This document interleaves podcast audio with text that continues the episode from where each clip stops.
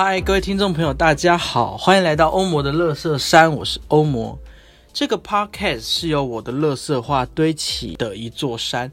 每一集要聊的话题可能会得罪一些人，在这边先说声不好意思，绝对不是针对你，只是刚好而已。那我们就来开始今天的节目吧。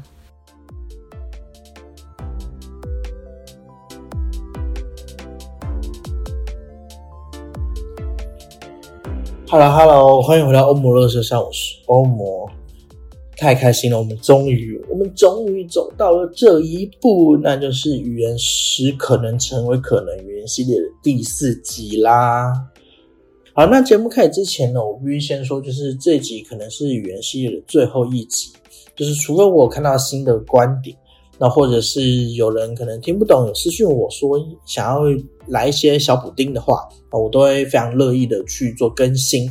那原上语言就差不多就讲到这边了。那为什么会需要更新呢？那是因为我其实浓缩了非常非常多的内容，然后有些东西可能会跳太快，然后并且因为我是很容易口误嘴误的一个人，大家听到我那个知识是日不分就可以。理解哈，就是我的嘴巴并不是那么的灵活，所以呃，如果在你听的过程中觉得好像不太对，或或是甚至你就是呃语言系的专家这样子，然后你想要呃纠正我，或是想要提醒我，然后想要做刊物的话，就是非常欢迎大家可以在 iTunes 私信我，那我就会再做补丁，再做补充这样子做一些刊物，所以就是。这边想先说，就是啊，拍摄啦，原先就差不多到这边了，然后非常欢迎跟我互动这样子。OK，那我废话不多说，马上开始今天的正题，就是语言是可能成为可能。Go Go！好的，那我们在节目开始之前，我们必须先来做一下小小的结论，小小的前三集的回顾。首先我们要知道是语言，它具有三大基本要素。哦，它具有三种层次哦。第一种是内容的层次，哦，再是形式的层次，哦，再是使用上层次。内容的层次很好理解嘛，就是呃，我们说的话就是表达，就代表包括了我们想表达或是我们所理解的事物，就是语言的内容。那语言的形式就是语言，它其实是呃。形状符号跟声音符号，然后互相串联在一起的结果。形状符号就是文字嘛，就是例如狗为什么写成狗啊？没有人知道。从象形文字上变变变变变变到现在这样子。好，那声音符号就是我们赋予它叫狗的意思。那我们把它串联在一起，我们就形成了所谓的语言。然后再就是语言的使用，哦，就是说话者跟听话者的沟通意图。哦，语言到底要如何去理解对方的意图？呃，理解对方的那个呃文本意义，然后沟通意义跟解释意义，我们要如何去理解，甚至去拆解他背后想要传达的意思，跟他希望所发生的事情，然后就是语言的使用。然后语言就有这三大要素，那这三大要素事实上其实就跟我们前三集讲内容有八十七分像了，就是第一是语言承载着社会总体符号嘛。对，那这就是呃语言的内容嘛，就是它就承载整个社会总体符号，那也包含它的形式，每个社会总体符号把它串联在一起，就是把语言的这些符号串联在一起的呃逻辑跟思想都不一样，哦，全都包含在语言承载着社会总体符号的这集内容里面。那再是语言是主体与客体之间权力关系的流动嘛，哦，就代表说我们前面中间就讲到啊，就是。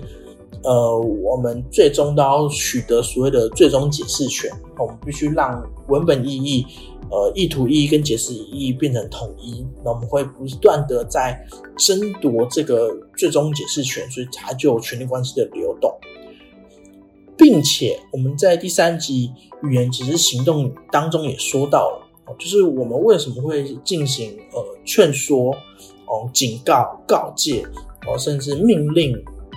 然后宣布我们为什么会做这些事情呢？我们在说话，我们在让语言成为行动的时候，我们必须意会到、意识到，我们必须设想到说话者背后的意图，而那个意图要更深层的，就是我们必须设想到被话说话者说这句话是希望对整个现实生活中造成怎样的影响，我们连这一层、下一层就好几层的这种行动，我们都必须设想到。那这个语言，呃，就是这整个思考过程、整个行动，甚至包含未来的行动，哦，就是都是很重要的。哦，这是那一集语言只是行动所聊到的东西。好，所以我们讲了这么多语言的这些离离考考，但是我们还是没有讲到什么呢？就是为什么语言对我们来说这么重要？哦，所以我们今天这集就要来切入切入主题，我们要把上面讲的这些离考全部抛弃。我们今天来讲的是语言的力量，语言究竟有什么魔力？语言的力量到底是什么？就是今天这些内容，语言使可能成为可能。好的，那这一集呢，原是可能成为可能，必须用一个观点，什么观点呢？就是利用诠释学的观点去来讲这一集。好，那诠释诠释学诠释学哈，这个英文单词哦，源自于希腊神话中的一个天神叫赫尔墨斯。哦，不好意思，我的英文没有很好，所以我没办法跟你讲出他们的英文怎么说。反正大家只需要知道诠释学，然后这个一词是来自于希腊神话中的天使赫尔墨斯。那他谁呢？他是天神宙斯的使者，负责传递宙斯的讯息，并且主动的诠释宙斯的意思。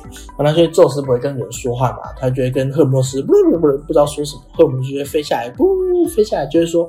来，大家听着，宙斯说，嗯，可能会说，宙斯说，今天希望大家跳舞。好，然后，然后大家觉得，哦，宙斯说这些话，然后开始跳舞这样子。但是，宙斯到底是什么意思呢？没有人知道，只有赫尔墨斯知道。那至于至于赫尔墨斯到底听得懂吗？我们也不敢保证，因为赫尔墨斯会主动的去诠释宙斯的意思。因为真理到底是什么，不敢保证。但是我们可以诠释真理。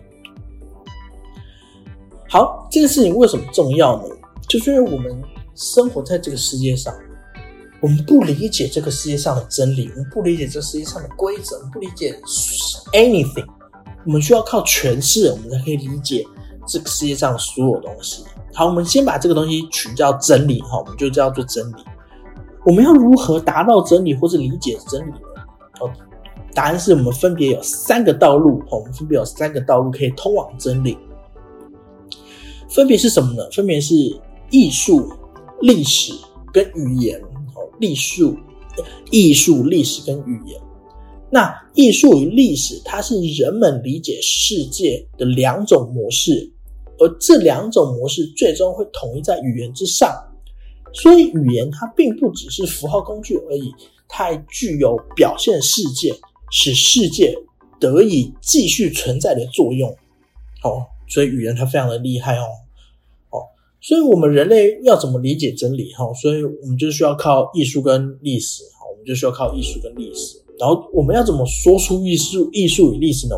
我们就只能用语言嘛，好，所以这边都很好理解。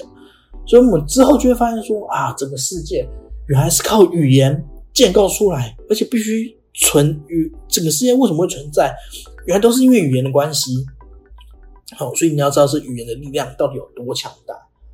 那我这边必须先岔题哈，就是我们这边所指的世界，并不是物理法则的世界哈，不是不是物理法则的世界，呃而而是我们所认知到、所理解的世界，我们所看到的这个表现的世界。好，可可以可以理解这个意思吗？就例如。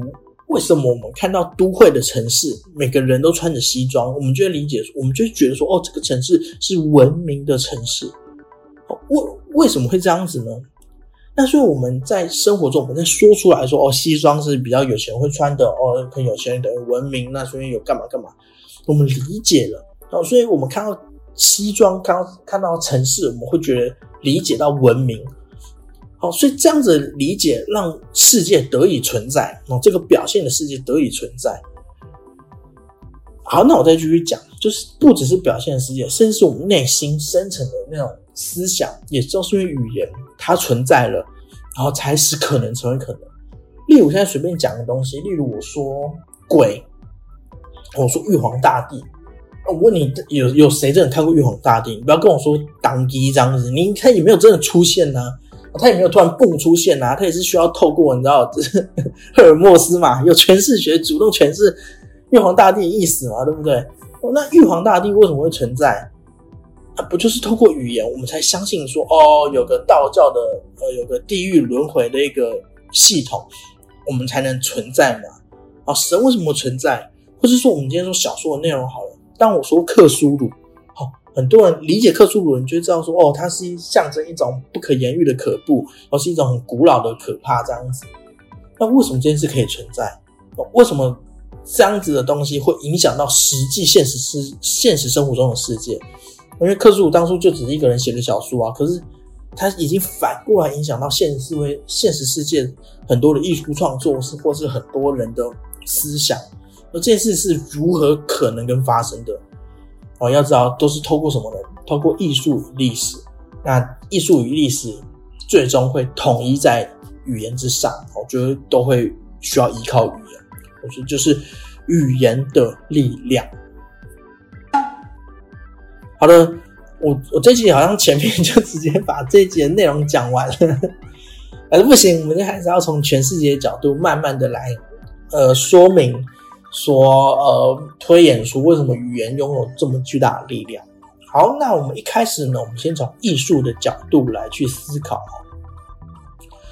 首先，我们要知道是艺术它到底是什么东西哦。假如我们今天把一幅画丢在路边，啊，不不，丢到荒郊野外好了，没有任何人看到，然后鸟啊，就是所有的走兽啊，所有的野兽也都没有管它，都不会欣赏那幅画，都看不懂，就就觉得说它可能树叶吧，这样踩落走过。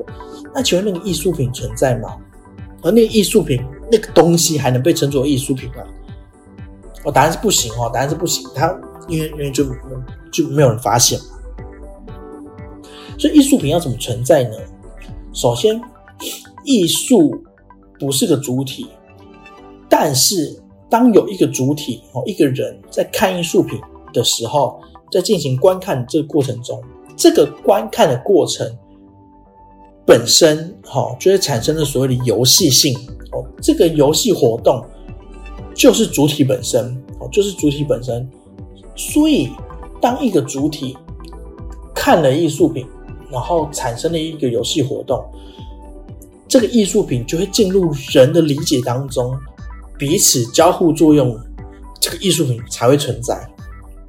呃所以，只有当人在观看这个艺术品的过程中，这个艺术品才会存在。所以，艺术品哦，极度的仰赖观看者。哦，所以当人在观看艺术品的过程中，艺术品的意义也就相对于会存在在观看者的脑中。只有进入到观看者的理解活动当中，艺术品才真正的存在。对艺术品意义的实现，观看者具有积极的参与作用。哦，就就是艺术品它的意义要如何实现，要如何发酵。哦，只有观看者积极的参与，它才会产生作用。所以小说家写下了克苏鲁的这篇小说之后，他被放在书架上，从来没有人看过，所以克苏鲁就不存在。但是只有只有当人参与了这个艺术品，参与了这个游戏活动，艺术品就存在了。好，第三就是当我们在进行这个游戏活动的时候，就当我们在欣赏艺术品这个过程中，参与者本身需要非常拥有强大的自身的表现的意愿，需要自身意愿的表现。所以，当我在看这个东西的时候，例如在看克苏鲁文字，如果我不理解这个害怕，我不理解什么是恐惧，我看克苏鲁就看不懂。但是如果我今天理解了恐惧，我今天拥有跟他呃相同的呃经历的话，我觉得理解，那这个艺术品才会产生所谓的意义。而这个意义是来自于哪里呢？来自于参与者、观看者主体本身所理解的世界、所理解的活动，或是他所心中所向往的自我表现，也就是他的本质、他的内在是什么，会透过艺术品反馈在自己的身上。哦，所以我们要如何理解世界？我们必须透过艺术品，我们必须透过参与它，产生一个呃消除主体与客体之间的这种交融的东西。然后产生一个新的意义，然后并且会反映我所理解的世界，所以世界得以彰显。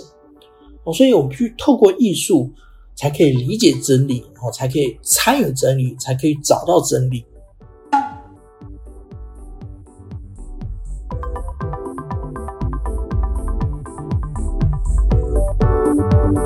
好，那再来，我们来讲讲什么是历史。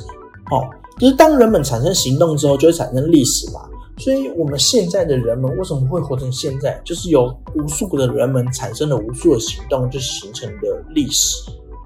然后，并且我们对于过往的历史哦，这些历这些故事进行理解与诠释，就会产生我们现在的所谓的史观。好。所以我们在理解历史的时候，就是当读者带着自己的视角去理解某一线、某一段故事的时候，会产其实会产生不同的史观。就例如我自己去看的时候，我有我的史观；那别人去看的时候，会有不同的史观。就例如曹操到底是好人还是坏人？有人在可能《三国演义》里面把曹操描述为坏人嘛？那好人是刘备的阵营。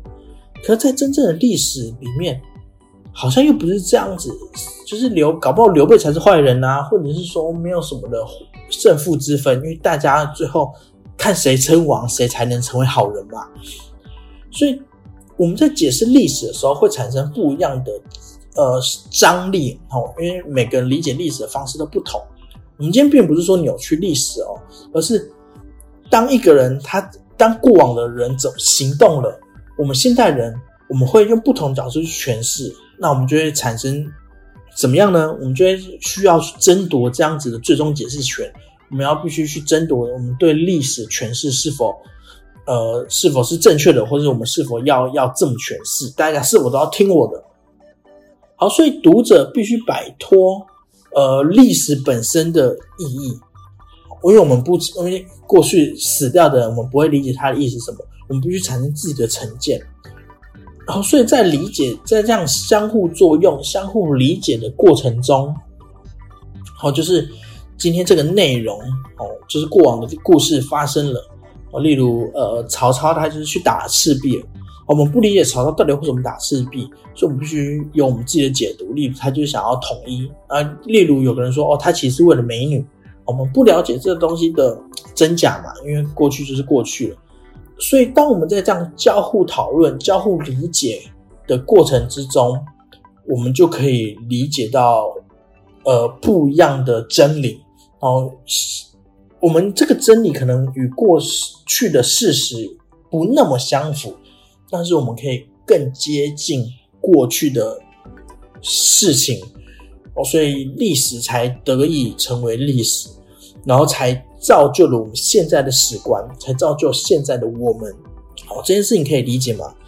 呃，就例如，如果考古学家就是考古出来说，哦，尼安德塔人，嗯，跟智人发生战斗，然后最后智人获胜了，然后呃，变成现在的我们，我们就会认为说就是这样子嘛。然后因为有科学家，然后各种人啊解释啊，就造成我们现在的史观，就问我们从哪里来，我们就得到了这个真理嘛。但老高今天又说，我们可能是那个外星人所创造的，我们是那个哎什么？哎，我忘了他是说什么？我们是尼比鲁哦，尼比鲁星人所创造的的奴隶，我们要来挖金子。然后他又找到他的证据，然后哎，好像也很合理。然后就变成说，我们这个世界，我们对于世界的历史会完全改变呢。你懂我意思吗？就是我们会从猿人进化论。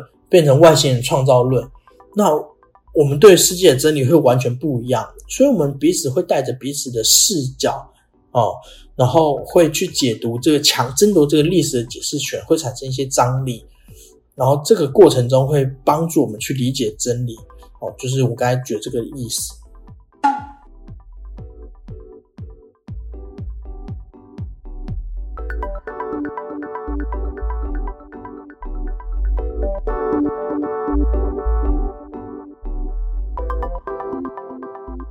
好，所以讲了这么多，大家可以发现，艺术是帮助我们干嘛？理解现在的世界，或是未来的世界。历史会帮助我们理解过去的世界，而这两个东西都需要靠语言的组织、语言的表达才能创造出我们所现在所理解的世界。哦，所以语言具有创造世界并且让世界持续存在的强大力量。语言这种工具是不断持续的在生活中发生的，也就是人们与现在保持联系的中介物。唯有通过语言这种不断更新、活生生的中介物，我们人类才能够领会到历史、艺术品，甚至才可以理解整个世界的存在。所以，语言揭示出生活的世界。世界与环境不同，语言创造人可能拥有的世界，而此世界指的是。传统的流传物，例如呃文化遗迹、文化文本、历史、艺术或者的人文结构，语言具有向世人揭示世界的开放能力。谁拥有语言，谁就拥有世界。所以说，我们现在所生活的这个生活的世界，它其实具有非常强大的内在的思想与观念在里头。而并不是由现代科学所支撑起来的外在的文明世界。我们现在所认为的世界，大家可能说哦，就是科学嘛，科学这样建构出来的世界。但事实上不是，而是靠语言堆积出来的一个世界。我们是靠语言才能够理解，并且让这个世界存在的的的的一个方式。所以就是。语言哦，谁拥有了语言，谁就拥有了世界。所以说，语言是可能成为可能。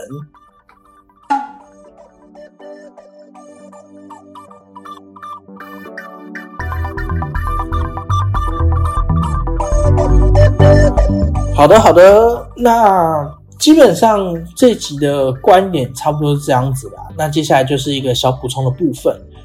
所以说，其实古希腊人从很早以前就知道这一点。所以在以前我们在聊苏格拉底的时候就有说到嘛，就是古希腊人流行的职业是辩士，然后辩士就是靠辩论为生的嘛，然后靠谁辩论的很好，谁就可以当皇帝这样子。那为什么会这样？就是古希腊人很早就知道说，靠说话可以创造这个世界的伦理价值，以及创造这个世界的秩序。为什么法律得存在？为什么红绿灯一定要红灯停，绿灯行？这个整个世界的创造全都是靠语言，然后这个伦理价值创造也全都是靠语言。所以你如果掌握语言，你就能够搬弄是非、颠倒黑白。所以这时候，所以那时候古希腊的时候，苏格拉底才跳出来，利用理性逻辑哦，批判理性去思考，然后希望借由答辩找到所有的真理，也就是所有的普遍性。但这个答辩的过程中，你会发现，就是它依然是依靠语言，只是今天柏拉图是依靠逻辑理性的语言去探寻真理，而辩士是靠随便乱说、胡说八道而去创造事情的真相，这样。所以你会发现，说现在的新闻媒体很多时候就乱说嘛，就例如呃呃某个政治人物就说，只要相信我，我代表劳工人民。然后这件事情是否为真也不知道。可是今天他说了，你们相信我，代表劳工文明，这个语言变成了一个行动，这个行动是可能成为可能，就变成说他好像真的代表了劳工人民哦。例如我们今天看到的天上有一朵很像凤凰的云，我们就可以用语言搬弄是非。我们说都是因为这个政治人物参与了这个政治活动，所以天空出现了吉象。就连上帝，连连妈祖都感动了，这件事情为真吗？我们不确定。但是语言是可能存可能，就有人会相信，并且创造了、建立了这样子世界观，然后这样子伦理价值，这样子世界秩序。所以语言是非常具有力量的。这边我们可以知道说，为什么会有神，为什么会有鬼？好就是这个共同语话语是如何产生神鬼佛的存在？在我们前前几集讲的那个神秘学当中就有讲到嘛。神秘学里面有所谓的最高主宰，就在任何宗教里面都有各自的最高主宰嘛。但这个最高主宰为何存在？没有人看过啊。哦，为什么你会说呃某某经典上面有说它存在？那东西是什么？东西也是语言的力量啊。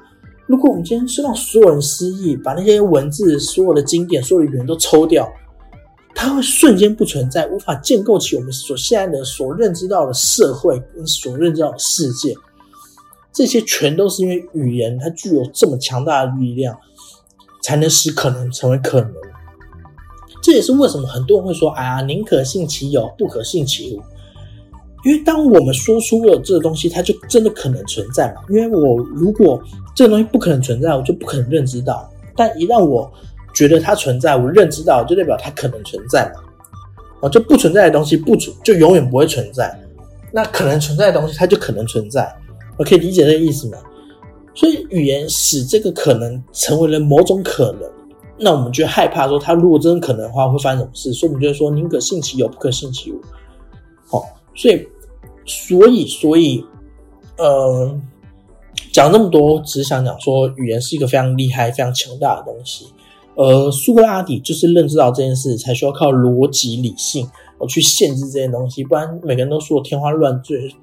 那那世界就已经秩序就崩溃了，就崩溃了，所以我们才需要法律，才需要很多呃哲学这种东西，去让整个世界更我秩序更稳定、更加固。好，这就是苏格拉底在做的事情。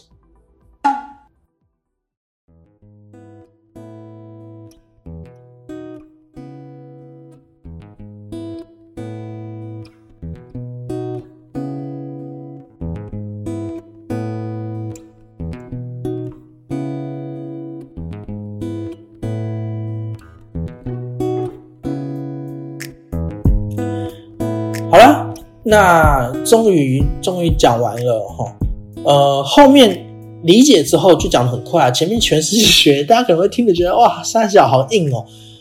啊，没错，就是前面就是比较小小的复杂这样子，就花了一点时间解释。然后这集我也花了，我也录了好几次，两三集啊，终于录完了，感动感动。好啦，那今天就是这样子啦。就是我们整个语言系列，就是呢，呃，语言承载的社会总体符号。那语言是主体与客体之间权力流动的游戏。再是语言即是行动。最后，语言使可能成为可能。为什么会对语言感兴趣呢？就是因为我发现我们在说话中有很多局限性，那并且，呃，语言让我的生活，或者说让我所观察到的生活，拥有了很多变动的因素。有些可能很荒谬。有些可能哎，非常的令我感动，就是有很多不同的因素，所以那时候我就对语言产生很大的兴趣，所以就是呃，最后最后就是产生了这些内容，就有了这个语言系列。那希望大家听完语言系列之后，都能够学会说话，能够理性的沟通，努力的让社会变得更好。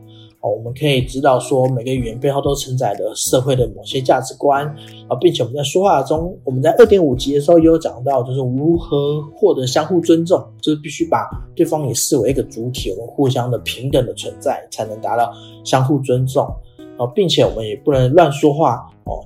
然后，因为语言很可能使可能成为可能，但同时我们也可以大胆的利用语言，因为语言即是行动。好，我们必我们可以。如何学会巧妙的说话？如何相互尊重？如何理解世界？哦，都是依靠语言。那希望听完这个语言系列，大家可以有所帮助，嘿嘿，大家可以有所帮助啊。好啦，那就是本集欧摩上的内容啦。语言系列这边告个小段落。那如果你喜欢欧摩乐色呢？呃，如果你喜欢欧姆乐色上的话，欢迎呃订阅我的 podcast，然后在脸书跟 IG 都有粉丝专业，欢迎追踪跟按赞按起来，并且我还有另外一个 podcast 叫做剧场导演党跟烟，然后里面是讲很多有关艺术或是剧场相关的内容，非常有趣，欢迎收听。然后，呃，如果你喜欢这些内容的话，那你可以知道是欧梦乐山更新的速度没有很快，所以欢迎你抖内我哈，多多抖内，就让我有更新的动力。然后也可以请我喝杯咖啡，就让我说话口渴的时候可以喝东西。好，那大概就是这样子了，我们欧姆乐山下集再见，拜拜。